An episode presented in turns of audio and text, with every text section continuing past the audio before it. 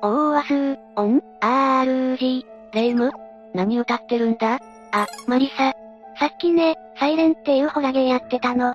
それでついつい口から出ちゃって。ああ、サイレンか。確か10年以上前に発売された PS2 のゲームで、今なお根強い人気を持っている、ジャパニーズホラーの傑作と言われているやつだな。マリサよく知ってるわね。私が歌ってたのはその挿入歌よ。とある村に関わる人々が異世界に取り込まれて、怪物と戦ったり謎解きをしたりする、というストーリーだったよな。そうなのよ。一見何の意味もないような行動が、他のキャラクターの運命を左右したりするのよね。あのゲームのそれは伏線というよりも、いくつものパラレルワールドが存在しているってやつだな。怪物がいなかったなら、私もパラレルワールドに行ってみたいな。いけるかもしれないぞ。え、そうなのパラレルワールドが実在するってことじゃあ、今日はパラレルワールドが存在する証拠について解説していこうかな。教えて教えて。うーや、まあいい申し上げる。その歌はやめれ。それじゃあ、ゆっくりしていってね。1、実在しない効果を使う人々。それじゃあ、第一の証拠だぜ。霊夢よ。はじめに言っていたサイレンっていうゲーム、あれは舞台は何年だよく聞いてくれたわね、マリサ。サイレンの世界では平成はなくて、昭和が引き継がれているのよ。だから舞台は昭和74年なの。昭和天皇すげえ長寿だな。まあ、それはさすがにフィクションだから当たり前といえば当たり前だ。さてレイム、この効果を見てくれ。こいつをどう思う ?1 万円。1万円効果だわ。すごい。すごいだろこれ、昭和65年にだけ出された効果なんだぜ。じゃあもしかして、今はプレミアとかついたりしてるのかしらああ、ついてると思うぞ。1万円効果としての価値があれば、な。え霊夢よ、よく考えるんだ。昭和は本来何年までだえーと、64年だった気がするわ。そうだ。昭和は1926年12月25日から1989年1月7日まであったんだ。あらでもこの効果は。そうだ。昭和65年製造だ。どうしてこんなものがことの発端は2017年3月14日、北海道の函館のコンビニでこの効果が使われたんだ。コンビニで1万円札が必要なほどの買い物って、どれくらいなのかしら1500円の買い物をして、8500円のお釣りをもらおうとしたところ、詐欺罪で逮捕されたらしいから、夕飯とか買ったのかもな。このお金はこの1枚だけいや調べてみるとそれより5年ほど前、2012年にも茨城県つくば市なんかの複数の場所でも使われてるんだ。つまり所有者が何人もいるの一番古いソースは、ヤフー知恵袋の2004年10月9日の書き込みだな。でもそんなに出回ってるなら、おもちゃとかなんじゃ。確かに子供銀行とかあるよな。だがこのお金は希少なレアメタルが使われていて、さらに鋳造技術も現代の技術とほぼ同じ精度だったんだぜ。確かにとても綺麗な金属ね。ちなみになんだが他にも昭和65年の効果はあるんだ。ええ昭和65年製の100円玉が平成20年と26年、500円玉が平成17年に報告されているぜ。じゃあ昭和65年の財布を持った人たちがいたのね。一説にはジョーク商品だったっていう話もあるんだが、私はこの発表によって目をそらされた気がするんだぜ。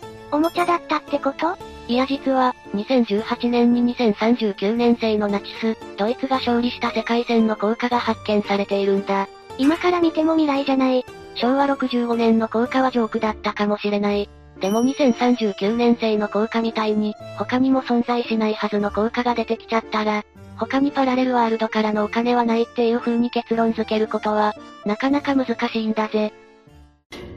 2、実在しない国から来日した男。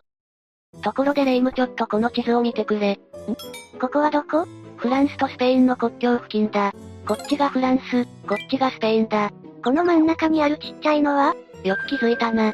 第二の証拠は、この国からやってきた男の話だ。えでもこれ本物の地図よねもちろんだぜ。1954年7月、羽田空港にこの国から来日した男がいたんだ。この男はフランス語なまりの日本語が話せて、この地図にあるこの国からやってきたビジネスマンだったんだぜ。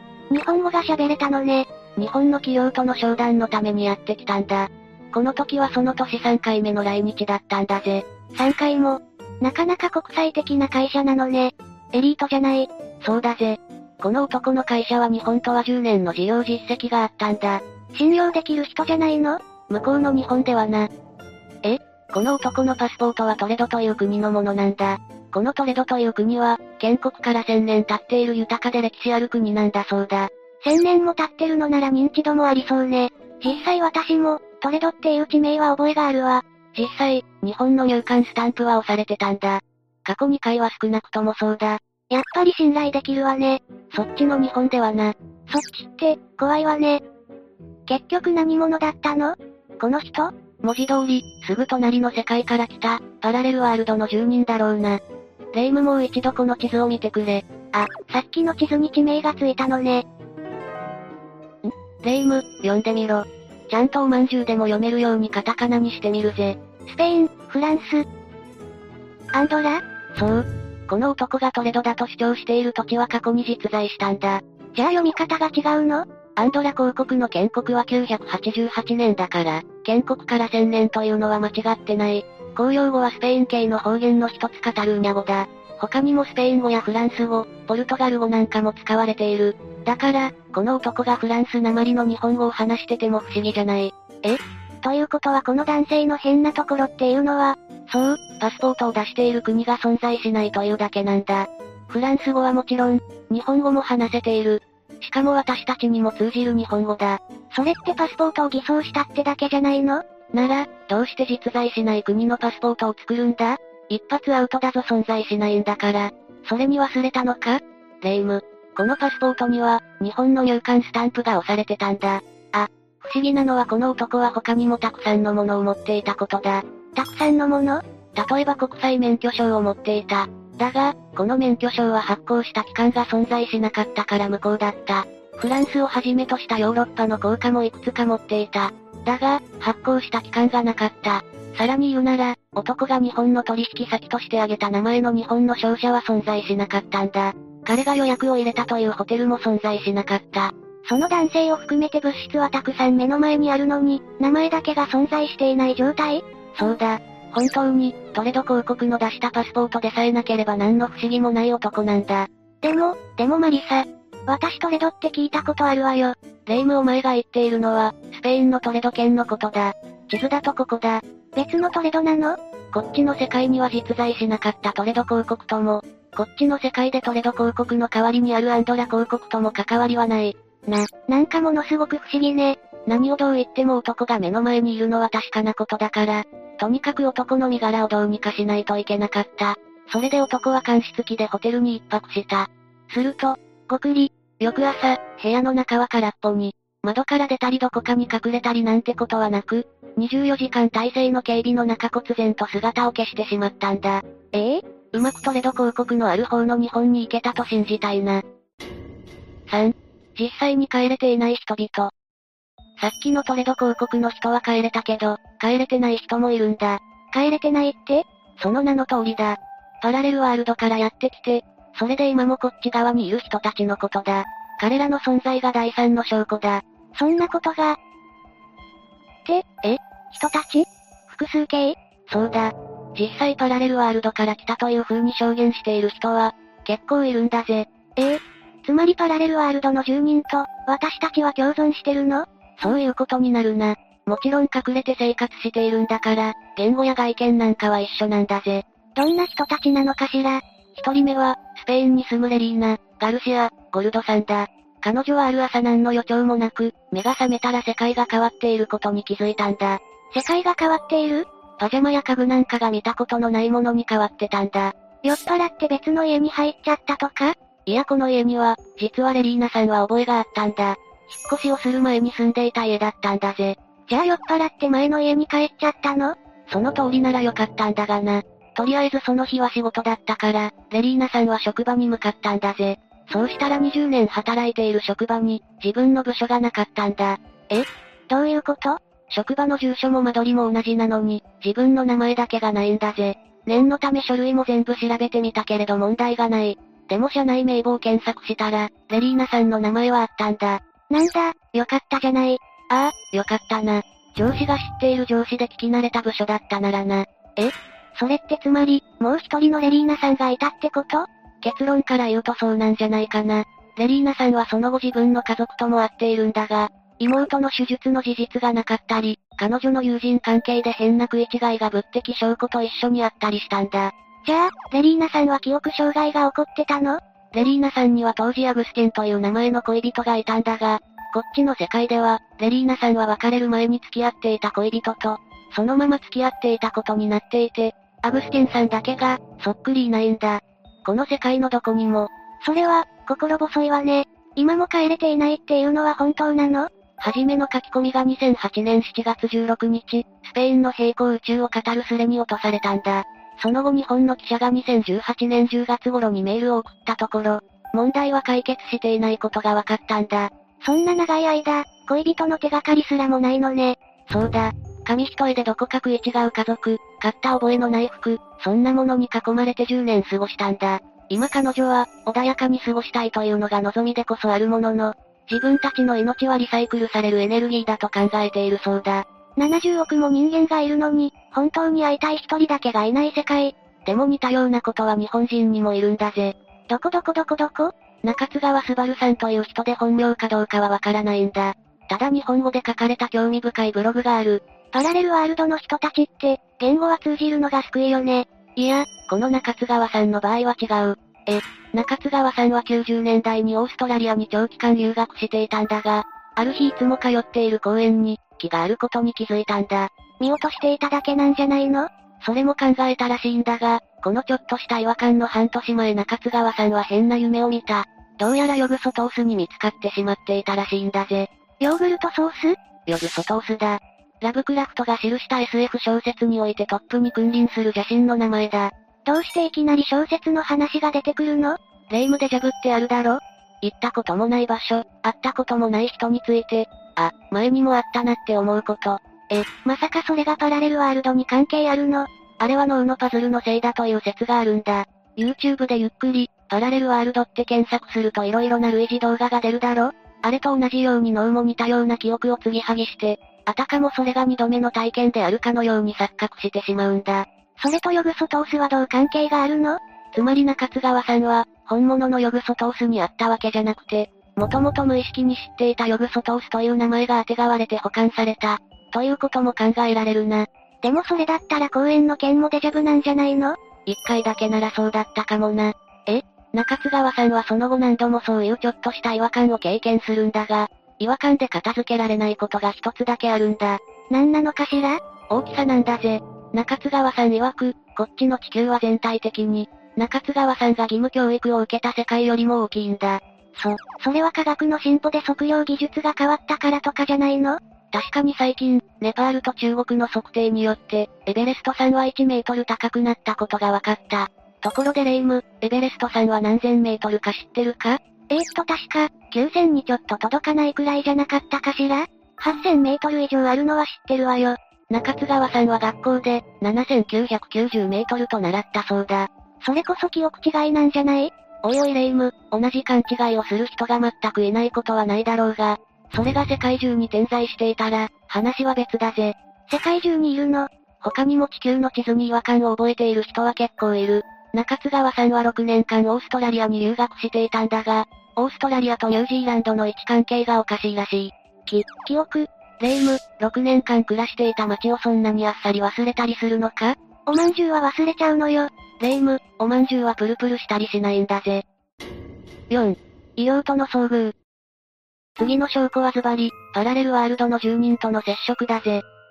今までの人たちはレイム、すべてのパラレルワールドの住人と最初からコミュニケーションができると、いつから錯覚していたんだどういうことなのコミュニケーションの取れないパラレルワールドの住人は、結構報告されているんだが、私は12世紀にイギリスに現れたグリーンチルドレンが、一番それっぽいと思うぜ。グリーンチルドレン、緑色の子供たちってことかしらその通りだぜ。これはれっきとしたイギリスの歴史的事件として記録が残っている、数少ないパラレルワールドの証拠なんだぜ。資料の著者は二人いて、シェルベイズ、オブ、ジェベリー修道士と、イプラルタルス、ゲンブレンシス修道士だ。教えて教えて。どんな子たちが来たの12世紀、イギリスのサフォーク州ウルキットの畑に、突然全身が緑色の男女の子供が現れたんだ。口から卵を産んだりするのかしら指先に気を溜めてビームを放ったりもしないんだぜ。この子たちは普通の人間だ。肌が緑色なだけで空を飛んだりもできないし、カタツムリみたいな触覚もないんだぜ。そ、それもそうね。二人は英語が喋れず、パンなんかも食べられなかったんだが、鞘に入ったままの豆なら食べられたんだ。サヤエンドウとかインゲンみたいなものを食べたのね。まあイギリス版のそんな類のやつだろうな。英語が喋れなかった二人だったが、イギリス式の生活をしていくうちに肌の緑色はなくなり、会話ができるようになったんだ。意思疎通ができるようになったのね。そうだぜ。それで二人は、どこから来たのかと問われると、セントマーチンズランドと答えたんだ。セントマーチンズランド聞いたことないわね。パラレルワールドだから当たり前かしら。それは霊夢がおまんじゅうだから知らないだけなんだぜ。子供たちによると、その島は聖人マルチンが治める島で、太陽がなく夜もない、黄昏と朝焼けが続く島なんだそうだ。北欧とかにある、白夜みたいな現象が続いているってことかしらでも北欧の人たちの肌は緑色じゃないわよね。男の子の方は衰弱が激しくて亡くなってしまったんだが、アグネスと名付けられた女の子の方は、現地人と結婚して幸せな家庭を築いたそうだぜ。へえ、幸せになれてよか。って、ええパラレルワールドの住人の血が流れる子孫がいるってこと今も子孫がいるかどうかは不明なんだぜ。この二人は父親と一緒にいるところを嵐に襲われて、気がついたらウールキットの畑にいたらしいんだ。その時遠くで鐘の音が聞こえたらしい。嵐とか音とかトンネルとか、いろいろなものがきっかけでパラレルワールドや異世界に行くのは、ラノベなんかでもお約束よね。そうだな。で、実はな、セントマーチンズランドって実在するんだぜ。へ英語ではセイント、マーチン。15世紀にカリブ海でコロンブスが発見した、リーワード諸島の島の一つだ。1493年、11月11日の、聖マルティノスの生命祝日にちなんで、コロンブスがサン、マルティン島、と名付けたんだ。ちなみにこれはスペイン語だぜ。もしかしてその島、沈んじゃったりした幻の島だったりするのレイム、お前コロンブスをどれだけ昔の人だと思ってるんだちゃんと今も実在してるんだぜ。フランスとオランダに統治されている国だ。英語も通じる。観光が主な産業で、給料も最高レベルのリッチな国なんだぜ。子供だから小さくて軽くて、イギリスまで飛ばされちゃったのかしらレイム、あんこかびてるんじゃないのかカリブ海はメキシコなんかに面している南米の国、つまり南半球の海だ。イギリスは北半球の国だぞ。でも地球儀で見ると近いわよ。もしかして二人は嵐で流されてもまみれになって、ウールキットまで歩いてきたんじゃないかしら。良い推理だな。実際、サフォーク州はイギリスの東海岸沿いの県なんだ。じゃあ、パラレルワールドじゃなくて遭難者だったのじゃあ聞くぞ。どうして15世紀に着いたさん、マルティン島という名前の島から来たと、12世紀の子供が答えられるんだあ、ちなみになんだが、コロンブスがこのグリーンチルドレンの話を知っていて、カリブ海に浮かぶ島を見つけたのでジョークでつけた、なんてことはありえない。コロンブスも頭にあんこが詰まっていたからかしら違うんだぜ。聖マルティヌスというのは、4世紀に実在したローマ、カトリック教会の聖人だ。キリスト教は毎日いろんな聖人や聖女の祝日なんだ。毎日が祝日って羨ましいわ。レイムお前の言っていることはだな。スペイン人で特にイギリスを研究しているわけでもなかったコロンブスが、イギリスの片田舎ウールキットのグリーンチルドレンの話を知っていて、ほとんど運試しみたいな公開技術の時代に、365分の1の確率で聖マルティヌスの祝日を引き当てた。っていう、ラノベでも使わないようなとんでもない4つの条件を前提にしてるんだぜ。そ、それはさすがに、それなら素直に、タイムスリップしたと考えた方がまだ説得力があるんだぜ。確かに、もっと言うならパラレルワールドの一つには地球の内側には、セントアースという空間があるっていう話があるんだ。地球空洞説とか言われるやつそうだぜ。一説には北極と南極の地軸に小さな穴があって、そこから出入りしてしまうとも言われている。じゃあ、北半球ならそこから嵐で吹き飛ばされてきたのかしらレイム。もう一度言うぞ。どうやって北極の中心からイギリスまで、嵐の力だけで長距離飛ばされるんだそれもそうだわ。だから、この後にアグネスと名付けられたグリーンチルドレンの出身地を、下手にあれこれ科学的に考えるよりも、素直にパラレルワールドからこっちに来た、と考えるのが自然なんだぜ。確かに、科学から見たパラレルワールド。量子の世界。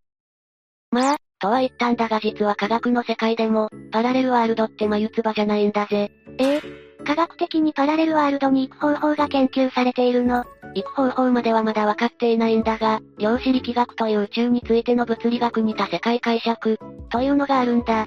多くの世界、つまりパラレルワールドのことね。